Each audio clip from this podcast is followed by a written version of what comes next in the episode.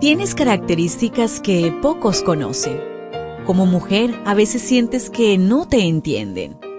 Felizmente existe la devoción matutina para damas. Porque no hay nada oculto para aquel que te creó. Bienvenida.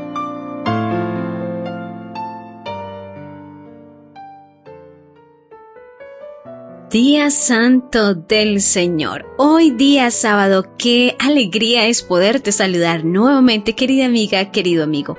Y bien, espero que te estés alistando para ir a la iglesia, para glorificarte, para regocijarte en Cristo Jesús. Pero antes, te invito para que realicemos el estudio de la matinal. Hoy trae por título Mentiroso, Traidor y Avaro. Segunda de Samuel 1.14. ¿Y cómo no tuviste temor de matar al ungido del Señor? le preguntó David. El segundo libro de Samuel inicia con la muerte de Saúl, que era también la muerte de un ideal. ¿Se darían cuenta los israelitas de que tener un rey no resolvía sus dificultades? Mientras tanto, David seguía prófugo en una ciudad filistea, Ciclac cuando se enteró de la noticia. La Biblia describe la aptitud, la malicia y el fin del joven mensajero que dio a David la noticia de la muerte de Saúl. Era una malecita.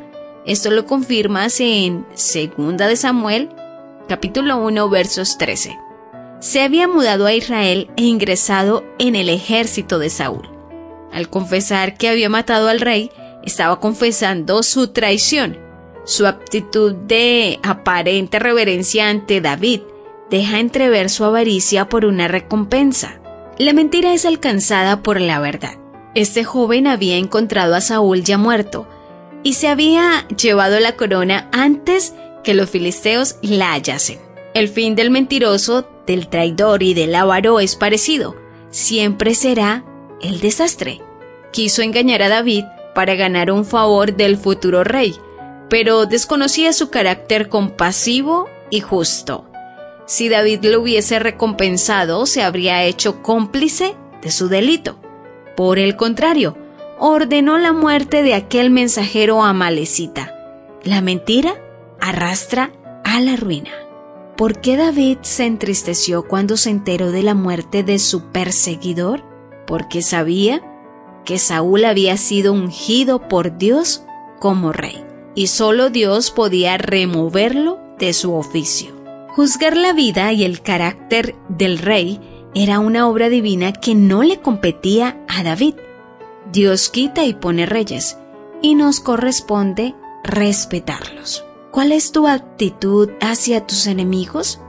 ¿Te alegras cuando sufren o mueren? Requiere tiempo y madurez ver el lado noble de quienes nos desean el mal y nos persiguen. Ignora el mal y respeta a los que se consideran tus enemigos. Es el resultado del amor del formador de Dios.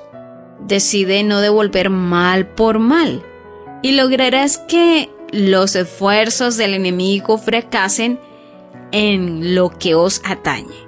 Entonces el Señor se acercará a vosotros y os dará una rica medida de amor, paz y gozo, tan profunda y plena que aun en medio de la prueba de vuestra fe, podréis dar triunfante testimonio de la verdad de la palabra de la promesa. Tendréis un sentimiento de la presencia divina. ¿Lo ves? ¿Te das cuenta? Tu creador tiene el manual perfecto de tu estructura femenina. La devoción matutina para damas vuelve mañana. Gracias a Canaan Seventh Day Adventist Church and DR Ministries.